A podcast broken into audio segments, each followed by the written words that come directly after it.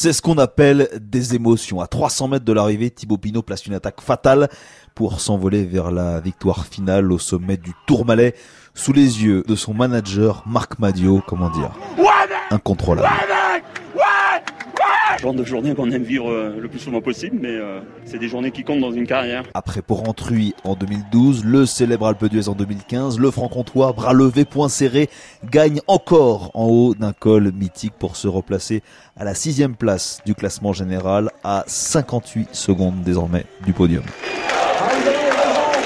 Quand on est grimpeur, qu'on gagne Alpe d'Huez, qu'on gagne au Tourmalet, c'est c'est des étapes qui restent à vivre. Gagner dans des monuments comme ça, c'est ce que j'aime. Deuxième de l'étape, Julien Lafilippe conforte lui une fois de plus son maillot jaune. L'Auvergnat a désormais plus de deux minutes d'avance sur Guérin Thomas, le tenant du titre. J'arrive avec les meilleurs. Euh, il n'y avait pas grand monde dans le dernier groupe, donc euh, non, c'est difficile de faire mieux. Maintenant, je continue de prendre jour après jour et, c'est top comme ça. Hier, le col le plus emprunté dans l'histoire du Tour a véritablement chaviré.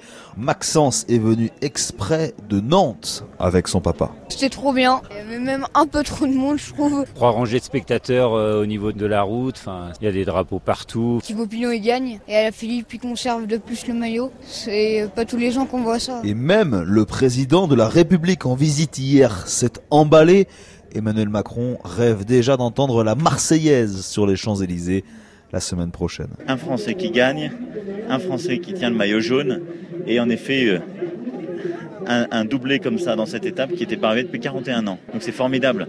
Je croise les doigts pour euh, que dans quelques jours euh, on batte un record qui n'était pas arrivé depuis 34 ans, si vous voyez ce que je veux dire. Bien sûr, président, le dernier tour remporté par un Français, Bernard Hinault, en 85. Mais il reste, attention, encore une semaine de course, on l'a dit, et six cols à plus de 2000 mètres à gravir.